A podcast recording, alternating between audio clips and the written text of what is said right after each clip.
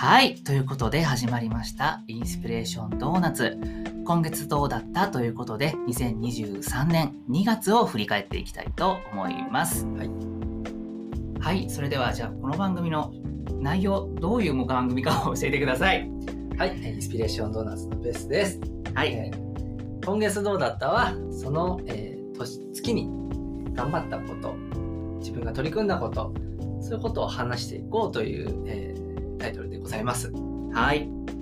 えっ、と、先月はね、2人で、あの、頑張ったこと、ポケモンということで、バーっといろいろね、盛り上がりましたけど、僕はね、今月ちょっとテーマ変えようかなとお思ってて、なるほど。今月は、えっ、と、ちょっとためになる話っちょっとためになる話。ていうところで、今月を振り返って、あ、こういう話聞いたなとか、はいはいはい。あ、こういう知識得たな、みたいなところをちょっとシェアしながら。やっていけたらなと思ってます。今月こういうことあったなっていう、そその引っかかりがあったことを話していくってことね。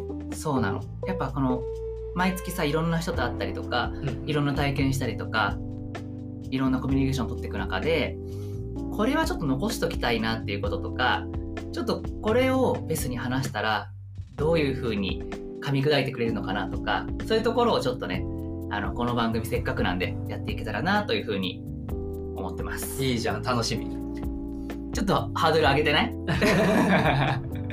じゃあ、早速、はいそう。ですね。はい、じゃあ、僕から。はい、えーじゃあ、フッチーの2月を振り返っていきたいんですけれども、えー僕ですね、今年、今月頭ぐらいに、ちょっと懐かしい友人と会う機会がありまして、っていうのが、あの、僕ね、昔、あの、アイドル現場に通ってたんですよ。うんうんアイドル現場って言っても AKB とかじゃなくて、もうもっともっとすごい規模の小さい、もう地下アイドルと言ってもいいぐらい。の現場とかに通うのがすごい好きだったんですよ。へで、その時の、その時一緒にオタクをやっていた方とかと久しぶりにもうね、4、5年ぶりぐらいにちょっと飲む機会というか、そういう機会があって、で、えアイドルとかってどう？行ったことある？ライブとか。ないないない。もはや地下じゃない。地上アイドルすら行ったことないよ。それがさ、もう本当に当時、もうドハマりしてて、うん。しかも、あのー、2000何年だ ?9 年。あすごいじゃあ、じゃあ、前だね。2000、じゃあ、全然もっと後、2000、何年だ ?10 年前ぐらいだから、2010、12、3年とか。うんうんぐらいの頃。あの頃って、ちょうどその、サブカル界隈みたいな、うんうんあの、おしゃれな音楽とか好きな人たちがガッとこう、アイドル現場面白いぞって来た時期だったのよ。うんで、その波に乗って、俺もこのサブカルかぶれ、外れの方にいた身としてはこうスーッと一緒にそこにこう入っていって、いろんな人と出会ったと。で、そのメンバーでずっといろんな現場をこう見たりとかしてて、久しぶりにね、会ったんだけど、もう、あの僕なんかはしばらくアイドルの現場に行ってなかった。うんいわゆるオタ卒っていうね、おたそつオタ卒してたのよ。おたそつオタ卒。あの、アイドル用語では高いって言うんだけどえ、高い？高い、高いしてたのよ、あれは。嘘だそう、他界してて、ああいつはもう、もう、あいつもう他界したよとかって言ってたの、こういう時はね。うんで、俺は他界してたんだけど、その友人は、まだ今でも現場に通ってるし、なんなら、ちょっともうアイドル好きなことをそのまま仕事にしてるぐらい、結構ガチでうんやってる人たちだったのね。うんうん でさ、その人が、あの、今でもアイドルの現場に通ってるから、こういろんなこと聞いてたのよ。最近のアイドルどうなのとか。でさ、あの、コロナになったじゃない？あ一回。あそうだよねで、そのアイドルの現場ってみんながこの音楽に合わせて、うりゃおい、うりゃおいっつって、お前が一番とかこう言ってるわけこの曲に合わせて、お前が一番みたいなこと言って、こう盛り上げる。だから曲に合わせてコールする、コールレスポンスしていくオタクの発声とアイドルの発声の噛み合いこそがこの一個のね、この現場の楽しさだったんだけど、コロナ禍になって発声 NG になったわけ、そのどこの現場も。いや。そうだよね。そうじゃない？うん。だから、もうアイドルの現場に限らず、全ての現場で発声が禁止になったことによって、アイドルの現場がどう変わってしまったかがすごい気になったから聞いてみたのよ。そしたらさ今のアイドルの現場は一切声を出さずにうん全てを手拍子で表現するんだって。手拍子そうそう。だから、えっ、とね、アイドルの現場で一番有名なのミックスって聞いたことある？ない。ミックスっていうね、そのイントロ、チャララーン、チャララーンみたいな音楽がして、うんあー、シャー行くぞータイガー、ファイヤー、サイバー、ファイバーっていうこあのお決まりの掛け声がある。これはもう全員オタクは言えるわけよ。うん。この、あの、念仏みたいなもんなんだから、偶像に対する念仏みたいな。アイドルだそう、アイドルだから、そういうね、オタクのお決まりの、その、どの曲にも合う、鉄板のそのフレーズ、うん。これがミックスって言うんだけど、うん。このミックスを言えなくなったから全部を、ってこう、わかる？この全部の、タイガー、ファイヤー、サイバー、ファイバーっていう、え手拍子で全部表現するようになったっていう、えしかもオタクたちがこの一糸乱れぬ動きでうん。完璧なタイミングで手拍子する、ん。だから全員が太鼓の達人でパーフェクトを取るみたいな状況になってる。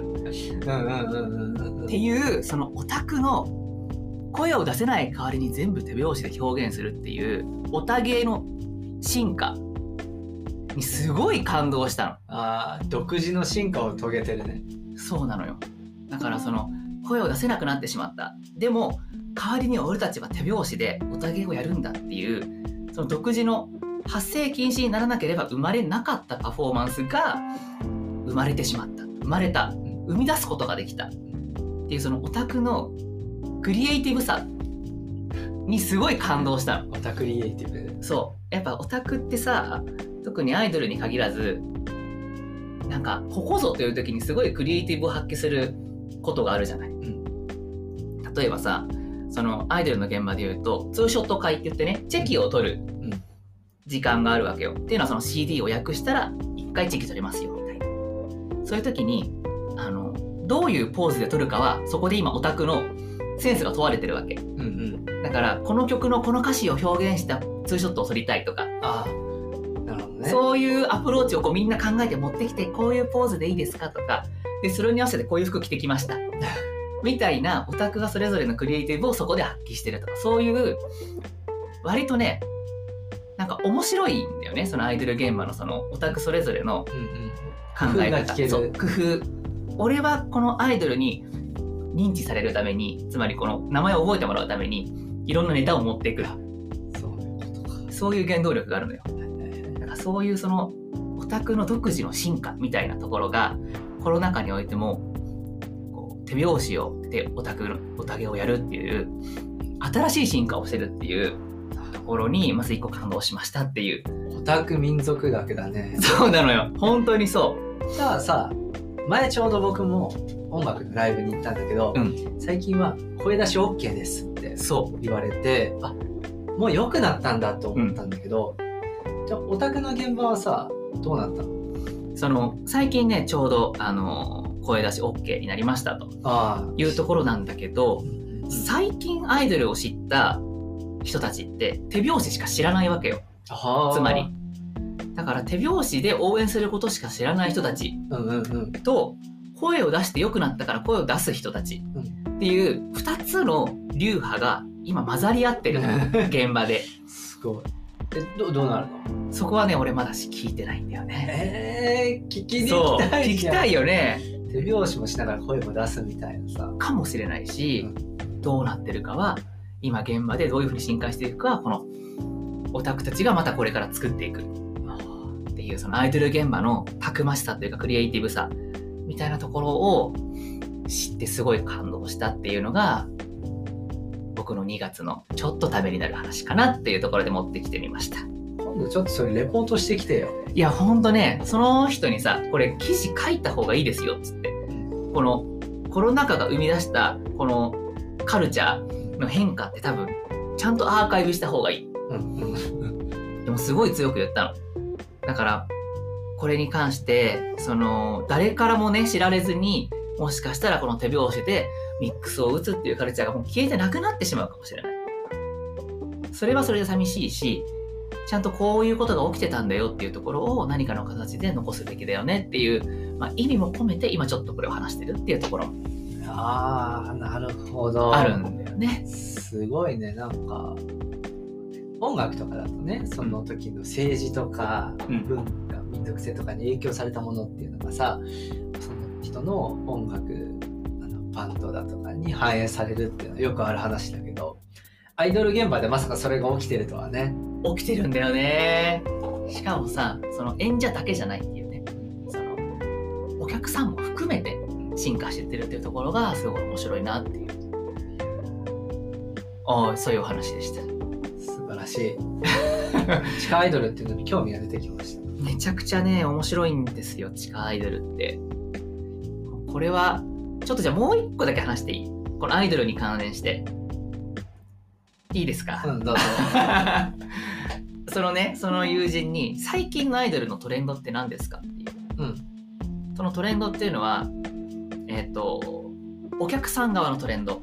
つまりオタクたちがどういう風なスタンスを持ってアイドルに接しているかというかそのオタクを楽しんでいるかっていうそのトレンドの変化をちょっと聞いてみた。うん何だと思う？どどういう答えだったと思う？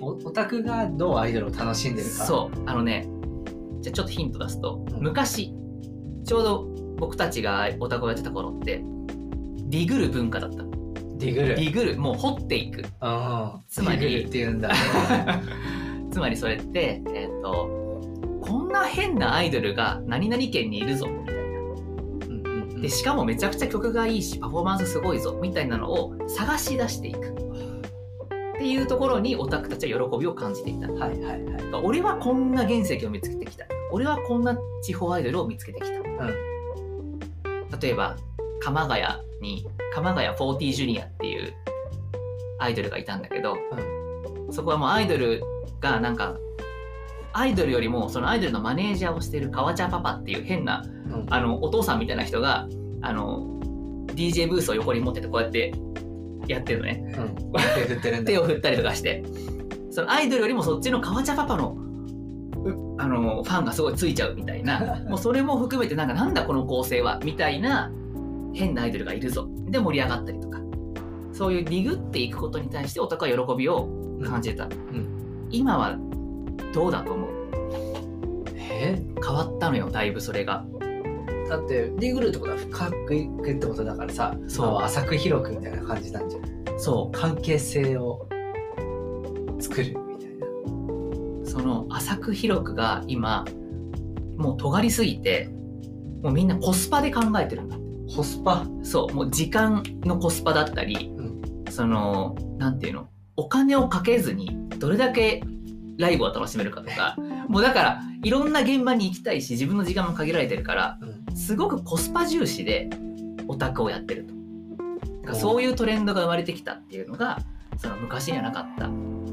昔はいくらいくらでももうコスト度外視でエンタメを探しに行くみたいな。ところが今はもうたくさんあるしもう自分の中でコスパで選べるぐらい豊かになってしまった。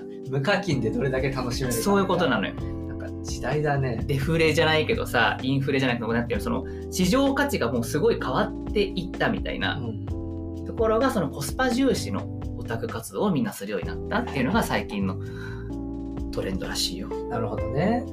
みんなと差をつけたいからディグるけど、うん。もうそこで差がつかなくなったから別のところで差をつけようとするっていう流れがあるのかな、そうかもしれない。っていうそのトレンドの変化も面白いなと思って。面白いちょっとまたフッチーには今度ねアイドルの話で一つまとめて話してほしいね。そうね。ちょっとこれは長くなるよ。じゃあアイドル編というところではい。話していただきましょう。はい、はい、というところで、えーインスピレーションドーナツフッチーの今月どうだったでした？でした。はい、後半では、えーベスの今月どうだった？話していきたいと思います。ではバイバイ。バイバイ。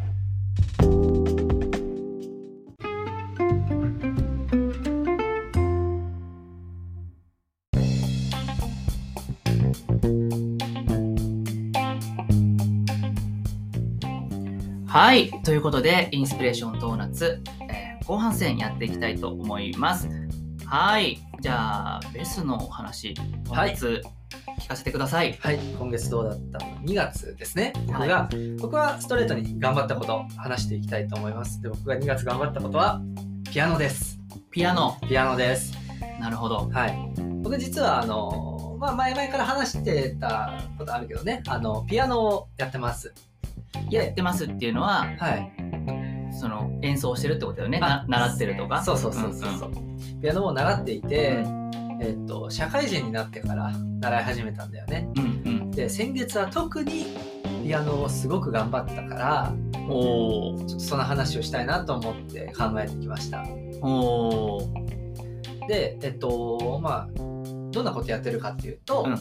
えっと、教えてくれてる先生がいて、えっとはいその先生に毎月、まあ、最近は2回ぐらいかな、土日に1時間ずつ教えてもらって、月謝をお支払いして、はいはいは。はいい、教えてもらってるという感じで。いわゆる習い事的な感じで、ね。あ、そうです。はい。そうそうそうそう。で、毎回その1時間のレッスンの中で、うん僕がやりたい曲、この曲やりたいですっていうのをはいやはいはい。っていそしたらその先生は、すぐ楽譜に起こせるから、おおそうなんだ。そう、じゃあ次までに楽譜にしとくよって言って、うんうん。まあ、その大体その日のうちに来るんだけど楽譜をくれて、うんえっと、で僕が僕のレベルに合わせて書いてくれるんだよねえじゃあちょっと曲を弾きやすくアレンジしたりとか。そうめちゃくちゃ超な超高難易度でやるというよりはあの僕の今のレベルに合わせた感じで出してくれるそういうことができるんだ。そうそうそうそうそうちょっと見てみる今ちょっとこのねスタジオがまさにベスがピアノの練習をしているところと。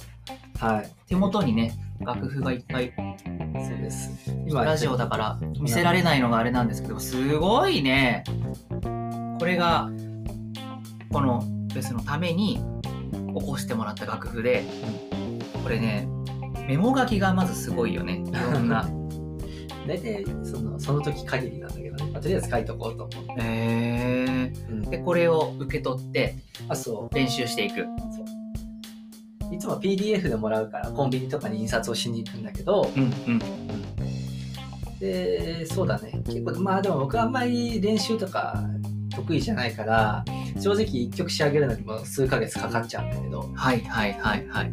この1曲を仕上げるために毎週練習して、えっと、聴いてもらってっていうのを繰り返してやってます。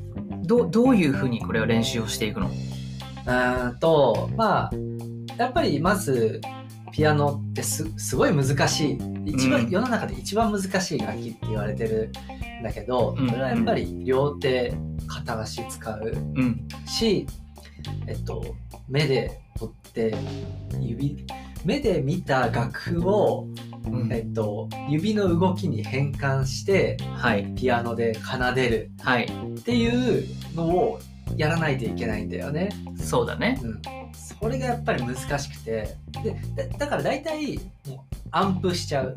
あの暗記するってこと。はい。楽譜をはい。覚えちゃうのがほとんどなんだけどうん。うん。あの僕の場合はそうしてます。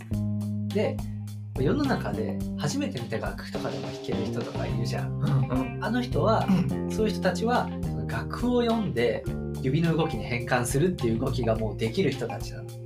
はあ初めて見た楽譜でも。そうそうそうそうそう。ある程度は。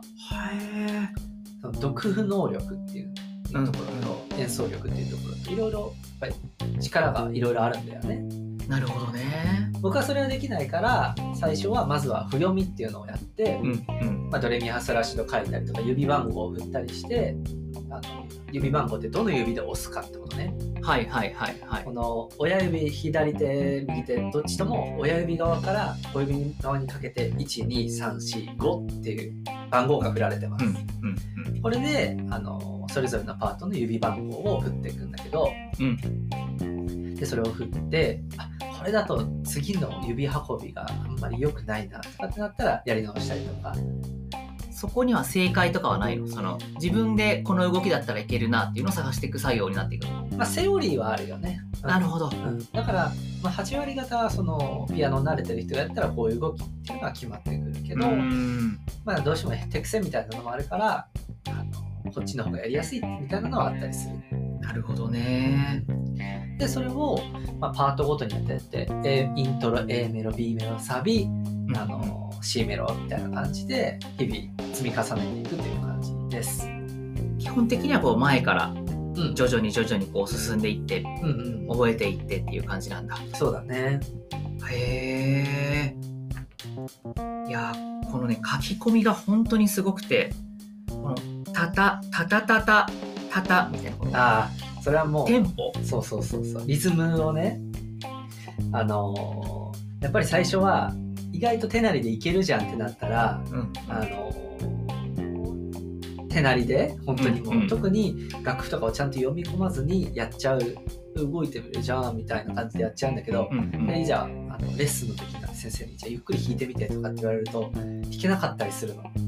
そういうことか。なるほど。それってなんかどういうことかっていうと指が人間って優秀だから、ん。あの普段曲聴くでしょ？好きな曲を、はいはい。そしたらあのドレミファソラシドみたいなメロディーって覚えちゃうわけよ、うん。だから筋肉がそれをもうで、こうやってドレミファソラシドってこういう動きでしょっていうのを何回も繰り返してたら覚えるんだけどそれをじゃあドレミファソラシドってゆっくりやってみてって言われた時に体はドレミファソラシドの速度しか覚えてないからなるほど。いざ弾こうとしたらあドレミファソラシドって早く弾いちゃうみたいな ことになっちゃうの。面白いね。ねそうなんだよ。だから手癖で弾いてるとバレる。あーちゃんと理解してそうちゃんとこの譜面通りに自分の中でこのゆなんていうの？落とし込んで弾いてないってことなんだ。ダンスみたいに指が覚えちゃってる動きを。そうそうそうそう。そうなんだよだか面らね。あのそれができてないなっていうところがあったらちゃんと譜譜読みをするためにあの自分に書いてみて分解する。これだったらリズムがいつもだったら適当に弾いてたところをちゃんとあの四分音符八分音符普天八分音符みたいなところを「た」とか「あ」とか「ん」とかで読み解いてたけど「た」が鳴ってる音。うんうん「あ」が伸ばしてる音、うんうん。で「ん」が鳴ってない音と。かちゃんと一拍入れるとかそういうことね。そう、うんを、うんとか言う人もいるけど、まあちょっと言うの難しいから、うん、まあうんにしてるけど、たってやったりすると、タンタン、アタータ、ンタータ、アタータみたいな感じではいはい。自分の中で飲み込むわけよ。なるほどね。で、不思議とそれを意識すると、指の動きもそれに応えてくれるっていうか、へえじゃあ頭の中でというか自分の脳内ではこのリズムでちゃんと刻んでるわけだ。このタタータってこうそうそうそうみたいなのをう歌ってるというかで意識しながら弾いてる。そう。へえ面白い。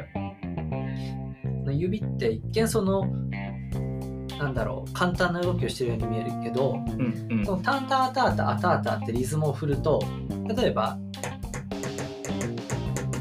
っていううんうんことができるじゃん。うんこれって音階いわゆるドレミアソラシドの情報が載ってないわけじゃん。はいはいではいこれにドレミアソラシドを載せると指の数が増えてでやってることとがより複雑になるでしょ。うんうんうんでつまり指って単純にドレミアソラシドの鍵盤を押してるように見えるけどこの何重にも重なった情報を処理してるってことだからすごいやっぱ難しいことやってんだよね。さらにプロは表現力というかそこにね表情をこういっぱいつけていくわけでしょ、そうそうそうそうそう。まあ、果てしないよねう。んそこまでいくとね。そうへえでだから今ちょうど実は鳴らせるんだけど。おそうなんだ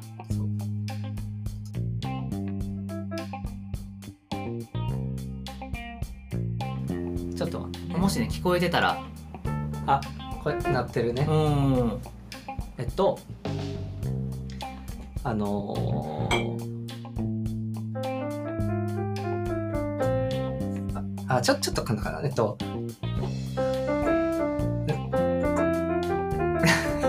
っていうメロディーがあったとして、はいはいはい。これが遅く弾けないと、うんうん。そしたらえっとまずどの音だけで練習してみる。ああそういう練習のステップがあるんだ。まずリズムで覚える。次で、うん。ようやく音階が入ってくるみたいな、うーん。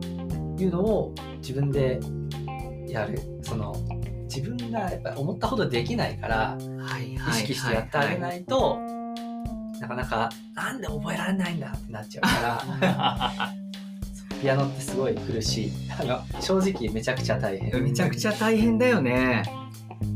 しかもこの左手もあるからね。そうなんだよ。左手も。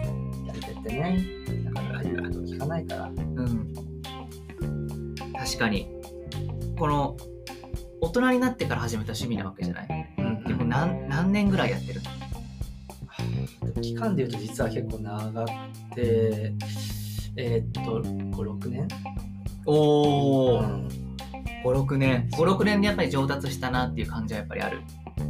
多少ね多少いやいやいや、まあでも、キリがないからね、もうう上というかさ、奥が深すぎて。うんうんでもそれでもやっぱ5年もやっぱやってるとね、弾ける曲も増えてきたりとか。うんうん、あだからその、僕の密かな趣味で、うん。ストリートピアノを弾くっていうのがあって仕事とかであの、うんうんうん。出張とかに行くとその出張先でストリートピアノ検索して最近 YouTube とかでストリートピアノたくさん出てるよね。はいはいはい。すんごい上手い人が弾いてるんだけど、うんうん。あのそういうストリートピアノ検索したらもう出てくるから結構いろんなところにあって、でそこにあの出張の仕事の合間に遊びに行って誰も弾いてないなっていうのを見つけたらちょっと弾いて帰るああ、もういいね。密かな楽しみにしてるいいねう。んなんか思い出ができるね、その旅とセットでね。そうそうそうそういいじゃん。なんかへしばらく行ってるとどういうところにストリートピアノってあるんだなっていうのがなんか嗅覚が 身についてきて空港とかはい行く時とかやっぱはいはい交通の要所には多いしー、うん。あのねあと美術館というかこう展示ホールみたいなところにちょっとあったりとかあとは公園とかその広場みたいなところの。レクリエーションスペースみたいなところにも期間限定で置かれてたりするこれあとはみにさ、そのストリートピアノってオープンだから人が立ち止まって聴いてくれたりとかもするわけでしょ。ああるあるあるあるそれは嬉しい。いや全然俺俺はそんなことはない。あ、そうなうん。あの人が人に聞かれないようなタイミングで弾いたりしてるからね。密かな自分の楽しみなんだね。そうそうそう。まだちょっと聞かせられないなっていう、へえでもいつかね、うん、ベスのその本気の演奏を聞いたことがないからさ、どこかのタイミングでちょっと聞いてみたいなとはね、そうだね。はい。思ってます。わかりました。はい。任せてください。そんな感じで、語り足りないことはないですか？ピアノについて。大丈夫です。またちょっとねあのもともと音楽好きだからね確かに確かに。話題で持ってこようかなと思いますはい。それでは、えーお話ありがとうございました。ということで、本日のインスピレーションドーナツは終了となります。それでは、ちょちょちょちょちょちょちょっと待ってもらっていいですか？何ですか？あの僕が話し終わったところであれなんだけどはい。実ははい。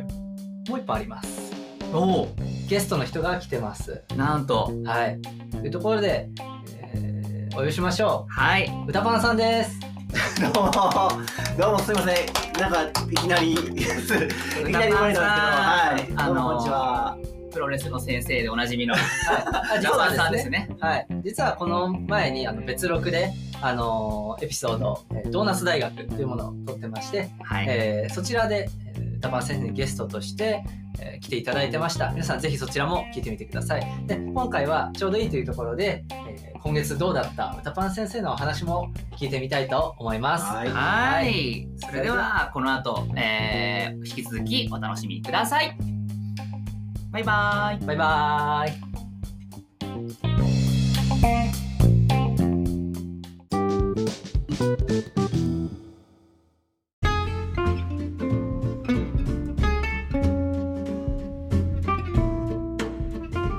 ピレーションドーナツ今月どうだった？えー第3部、えーということでゲストでお呼びした歌パン先生を交えてお話ししていきたいと思います。はよろしくお願いします。よろしくお願いします。ではい、第3話ですねあの歌パン先生が持ってきてくれたお題を元に話していきたいと思いますがそのお題がワイルドハーツ、はい。はいワイルドハーツやってますねそうですね。ワイルドハーツって何でしたっけ？いいですか？あのワイルドハーツっていうのはこのベスト歌パンとフッチの3人で今ものすごく熱中して遊んでいるハンティングアクションゲームでいいのかなあれは。そうだね。ハンティングアクション。あハンティングプレステ5のプレイね PS5 で遊べる、うん。まあざっくり言うと今時のモンハンっていうかちょっと味変したモンハン。そうね。うんうん半ぐらいでしたか。うんモンハうんンぐらいのね、うん。えーゲームということでうんすごくやっぱ歌パンも含め熱中してるよね、すごい楽しい。楽しいよね。なんかモンハンほぼ確かにモンハンなんだけど。うんはんね。うん。モンハン、うん。独自のなんかこうギミックとか入ったりして、うん。なんて言うんだろう。ある意味失礼だけど意欲作というか、うん。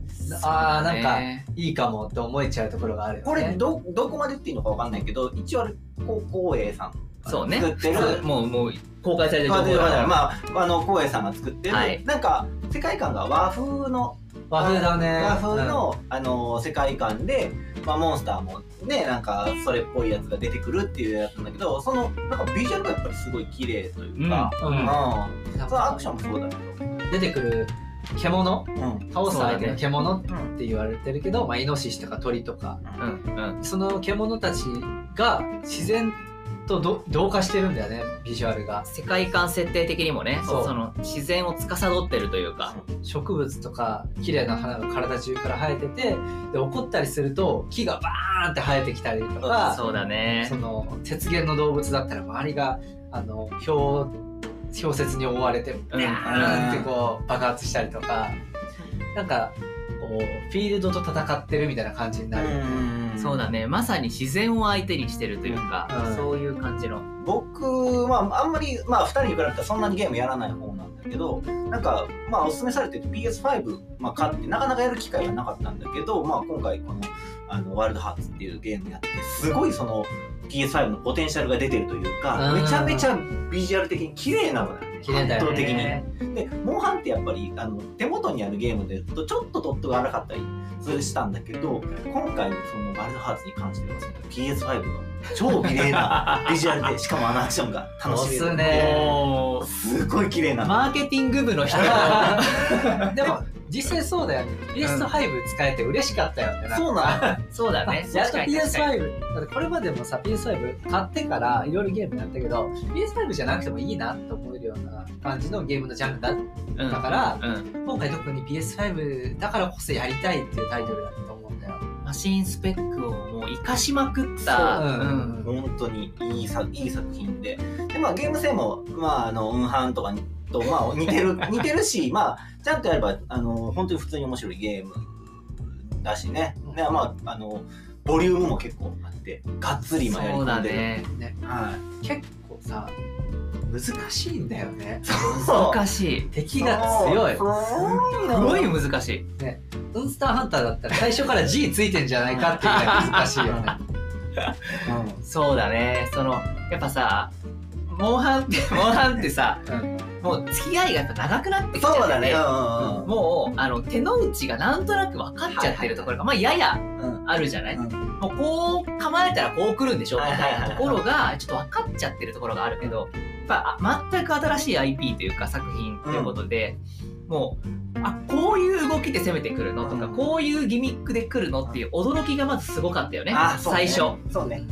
どうしてもね、あの、リオレウスパイセンとかなっちゃうもんね。あ、お久しぶりっすってなるところが全くないからね。その全員初見っていうところの嬉しさやっぱあるな。な。新鮮だよね、うんうん。あどどういうところが一番やっぱ熱中してるポイントなの？ワイルドハあーこれワイルドハーツだからってことじゃないのかもしれない。けど僕基本的にねああいうアクション系やるときにってどうしても近接武器使うとこだったんだけど、うんうん。僕今回結構遠距離のー。ズ武器を初めて持ってやっててそれがすごいねあのー戦い方にすごい幅があるというかすごいあのテクニカルな戦い方しないとダメでで2人にこう遠あの近距離やってもらって僕は遠距離からやってるのに今すごいハマってる。であの協力プレイがすごい楽しいあの武器だからにすごいねうんあのドハマりしてます。はい。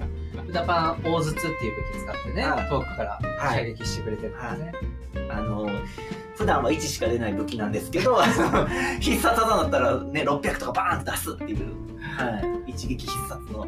しかもね結構考える武器だよね大津あれって考える。立ち回りとか。なんかそのギミックというかダメージを出すためにこれをやってあれをやってっていう手順を戦いながらやらなくちゃいけないからうん。すごいあれを使えることがすごいなと思う。いやまず。いやもうみんなも多分あのやってる。の全然普通にできると思うんだけどやっぱりあのー考えることはやっぱ多いね。あのシンプルにこうガチャガチャ殴ってればいいっていう武器がちょっとないから、うんうん全然。はい。大変。2人はえっ、とうち何と飛燕島だ飛燕島っていうあのそうあのあれだね「進撃の巨人」のあ立体機動。立体軌道みたいな機能を備えたあの動きの速い軽い剣みたいなえー、双剣みたいなものを担いでもう空中をくるくるくるくるあれダメージどのぐらい出てる？あれはですねあれも歌パンと一緒でふ普段の攻撃はすごくダメージが少ないんだけど、あのくるくるってこの空中を飛び回る攻撃、うん、あれを最後まで決めるとフィニッシュで400とか。ああ結構出るそれぐらいのダメージが出るから、まあ、あれをいかに稼げるかっていう遊び。なるほど。うん。ベストはえっ、とそう。傘。傘。傘を使ってる。独特だよね。傘なんてさ、傘はうね、ん。あれはね、まあ、カウンターしてカウンターした時にゲージを貯めてゲージが時間が経ったら減っていくの。傘うん。うん。で3段階あってそれを相手に攻撃を当て続ける限りはゲージが維持されたり伸びたりするから、うん。いかにそのゲージを維持しながら効果力を維持するかっていう、めっちゃ複雑じゃん。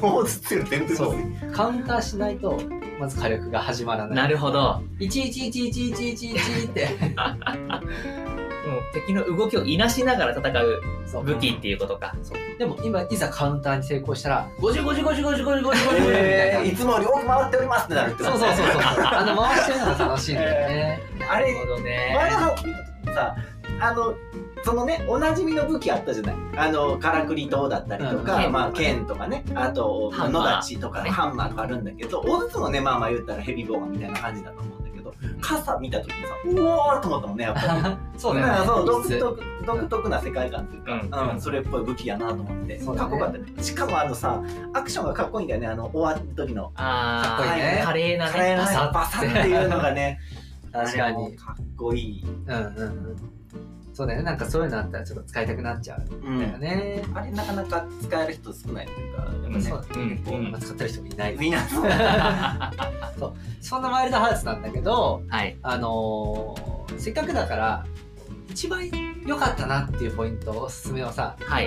はい。一個ずつ挙げられたらなと思うんだけど、一番良かったなっていうポイントね。そう。たくさんあるけどね。ね。うん。先に一個挙げていい、うん。どうぞ。やっぱりさからくりだよねあーそれね。そう。確かに。これがやっぱりさ他のゲームと違うところで、うん動き的には結構難しくなるんだけどこのゲームはあのからくりっていう技能を持ってて目の前に糸で編んだこう箱だったりとかあのバネだったりとか、なんだろうあの火が出てる櫓みたいないろんなものを出せてしかもそれを組み合わせることで違うからくりなんか変形合体ロボットみたいなのが作れたりとか、っていうのがゲームを進めるごとに解禁されてって、うんうん。新しい戦い方ができるみたいになってるんだよね、それと武器の掛け算がやっぱ楽しいよね。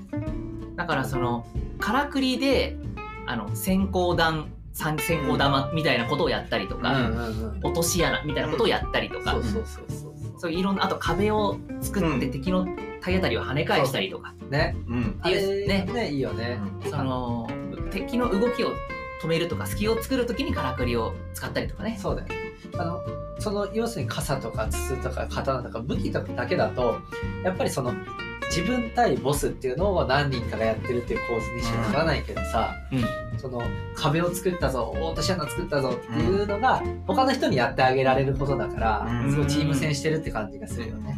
確かにね。その持ち込んだリソースでどうにかするっていうよりかは、うん。その糸の管理もさフィールドでこう拾ったりとかうん。もうボスから吸収したりとか、ん。そういうところの管理もちょっと新しくて面白いところだよね、そうだよね。なんか二人はある？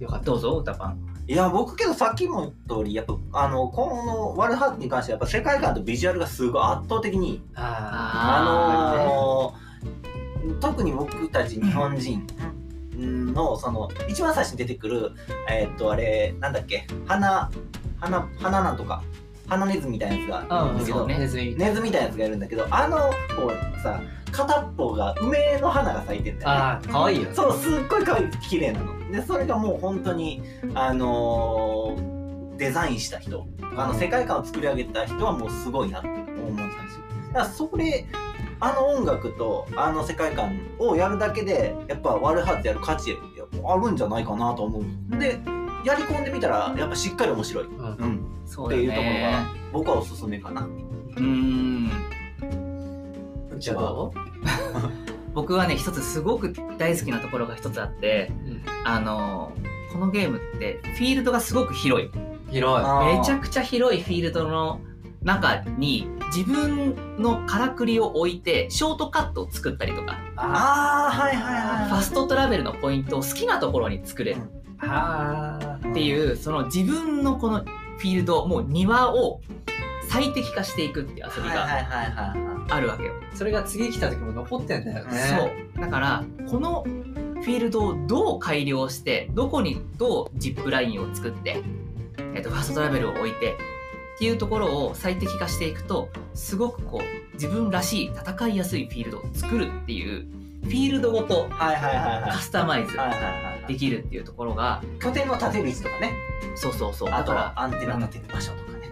そうそう。だからそういうこのどういう効率化というかカスタマイズをしていけばあの借りやすくなるのかっていうところもだから、えっとあえて多分モンスターがすごく移動するとか不便になってるとと思うのよ。その、うんうん。デザイン的には追いかけていくとすごい遠い。走って追いかけるとはいはい。うん。すごい遠いけど、まあ、ここにファーストトラベルのポイントを作っておけば効率いいよねとかがだんだんこう最適化されていくじゃない。はいはいはい。でそういうところであの自分らしくうまくやってるなっていう手応えを感じさせてくれるっていうところがうまいなっていう技ありね。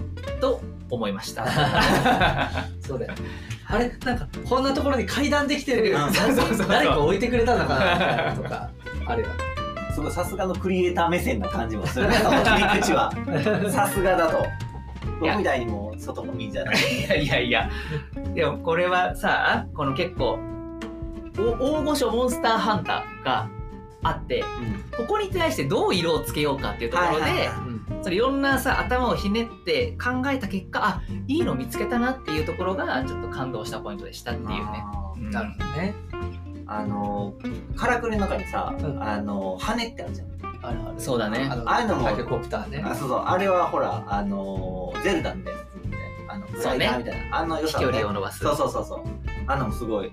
俺あのーなんだっけそのゼルダのやつは途中で多分離脱しちゃったんだけどあのグライダーだけはずっと楽しんでたから 今回の作品ですごくそれが楽しめてあああーすごいいい。いいあれだけいいずっとやっちゃう。やっちゃうのワイルドハーツです。まだまだあのー遊べるところ残ってるということで。ーそうですね。からもやっていきたいと思いますね。はいは全クリ目指して頑張りましょうという感じでい、。はい、今4章入ってるところそうですね。はいはい。という感じで大丈夫ですか？はい。またね、なんかワイルドハーツの話が煮詰まったら話してみたいと思います。全 全クリ報告をじゃあいつかやりましょう。ね。はい。うん終わってみてはい振り返っていくというね。はいはい。ということで、インスピレーションドーナツ第3番ワイルドハーツの、えーはい2月、2月ワイルドハーツをやりましたというお話でした。はいはーい。はい。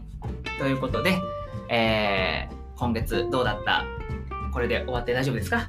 大丈夫です。はい。それでは、えー本日のインスピレーションドーナツは、えーフッチーとベスト？歌版でした。ありがとうございました。バイバーイ。